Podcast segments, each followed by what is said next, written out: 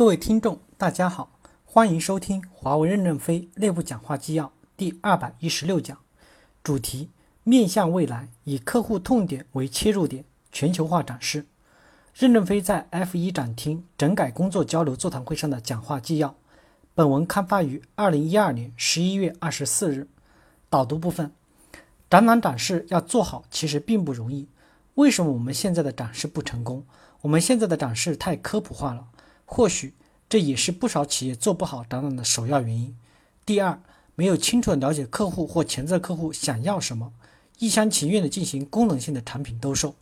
任正非说，产品的展示方式和定位要从面向现在转变到面向未来。这句话太有深意。这次改革不是简单的形象改革，更是组织改革和运作方法的改革。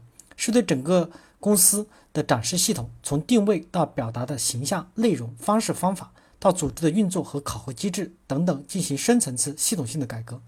F 一展厅展示模式要改变，展示方式和定位要从面向现在转向面向未来。我们要解决客户面向未来的问题，让客户看完之后认为未来战略合作伙伴就是华为，华为有能力帮助他解决面向未来的问题。要全流程的展示公司的现实能力与远景目标，例如服务、制造、交付、财务，不仅仅是技术，并把展厅展示的内容、宣讲内容以基于云的技术方式面向全球展示。正文部分，第一部分以客户为中心，以客户的痛点为切入点，展厅主要还是以技术为主的。所以，我们要瞄准全球客户的 CTO、CMO 和 CIO 这个全球电信领域最高端的群体，向他们表达我们公司是什么东西。要让这个最高端的群体认识我们、认可我们，他们才会买我们的货。我们以前科普式的宣传太多了，为什么我们现在的展示不成功？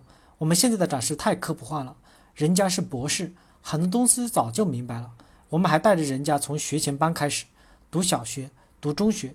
结果还没读到博士，真正关心的问题就结束了。在表达的过程中穿插一些故事，让普通人也能看一些热闹，这也是需要的。但不能让看热闹成为主线条。你们知道世界上对男人的最佳表达是什么吗？电影《泰坦尼克号》告诉我们，在生死存亡的时候，让女人先走，自己死掉，这就是对男人的最佳表达。我们公司的最佳表达是什么？我们的展示应该从哪个地方切入？我认为。应该是从客户的痛点去切入，我们要搞清楚客户的痛点在哪里，我们是怎么帮助客户解决他的痛点，抓住客户的痛点进行表达，才能打动客户，让客户认可我们。我们要让客户认识到华为才是他真正的盟友。当然，除了技术、未来的商业模式等东西，也是我们要表达的内容。丁云问：我们上次展示后。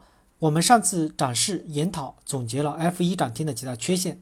第一点，没有全球化的展示能力，客户必须来深圳。第二，我们展示的都是客户已经使用过的产品，像 Windphone 这样的客户来我们都不好意思给人家看，因为他们早已在使用这些产品，可能他们比我们更了解。第三点，我们现在展厅只讲了怎么建网络，但客户现在面对越来越复杂的网络，他们更关心怎么去维护。还有就是客户的 CEO、CMO 来了，他们更关心盈利模式，关心怎么能赚到钱，这些我们现在都没有讲到。第四点，我们对客户的参观体验没有关注。其实 F 一展厅很大，很多客户的参观时间超过一个半小时，我自己的一个半小时陪下来都要腰酸腿疼。但我们的展厅没有坐下来休息的地方，我们去德店的展厅到处都有坐的，而且有咖啡、咖啡等各种饮料，所以我们的客户很累。而且我们的展厅的整体颜色不够醒目，没有跳跃，客户会非常的疲倦。第二部分面向未来，帮助客户走向未来。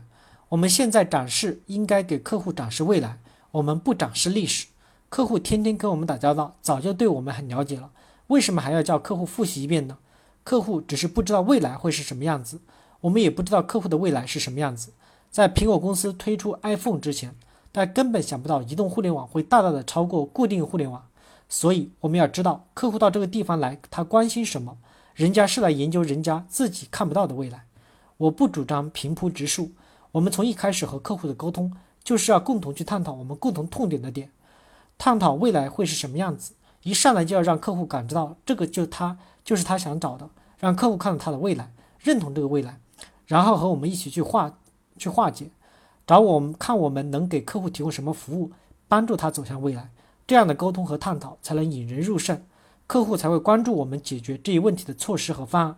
只有当客户深刻的认识和理解了我们，他才知道我们这个战略伙伴和别人有什么不一样，才知道我们能提供给他的是什么样的未来，才会买我们的设备，我们才能够活下去。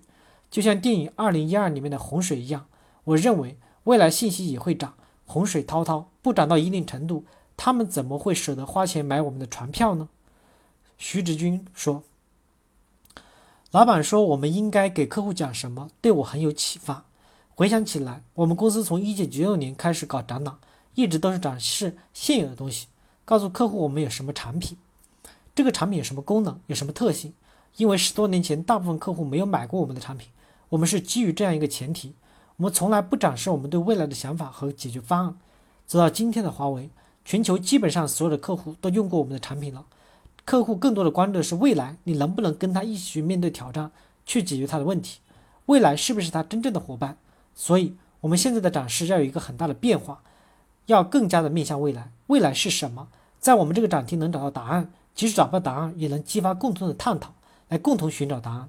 另外一个方面，技术已经变化了，现在云计算的技术已经起来了，可以把体验展示的视频、展示的内容，完全以云的方式推向全球。宽带到哪里，展示就能到哪里。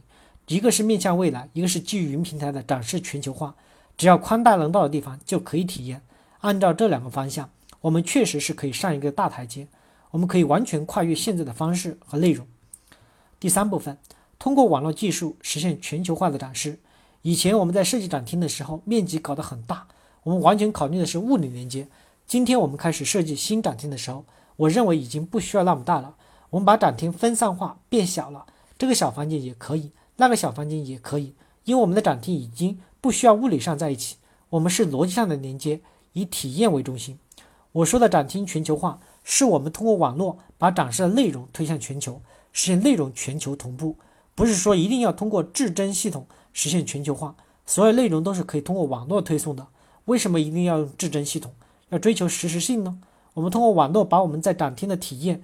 传到全世界的每个角落去，一来使我们自己的员工在当地也能看到我们公司是怎么向客户表述的，员工可以进步；二来全球的客户也能看见一些东西，增强对我们的信任，这样我们的船票就好卖了。不光是公司可以建展厅，各口都可以建个展厅去表达，比如怎么维护网络，GTS 就可以建个展厅去表达。给你们一个小房间，你们自己去搞，成本等你们自己支付。我们要实现全球化展示。体验就不是说一定要在一个大厅里面，到处都可以体验，几千公里外都可以体验。第四部分，组织及考核方式改革，我们在组织及考核方式上面也要改革。我认为讲解员应该是作战部队的编制，讲解员的考核属于一线，一定要有销售导向的目标，而不是泛泛而谈。讲解队伍也不要老是停留在展厅里，要走入生活实际中去，到工程安装现场去，到什么现场去？一年应该有三个月在能感受到客户痛点的现场，这样不需要高级干部或专家在场，他们也能沟通出客户的痛点来。我认为展示和讲解的内容归 market 管，内容是 market 很高端的人去建设，不归展厅和讲解员管。徐志军说：“内容做得怎么样，仗就打得怎么样。讲解员每次讲解完以后，这个视频就打包传到前线去了，你的客户经理、你的主管就知道你对客户讲了些什么内容，他们后续可以跟踪。”感谢大家的收听。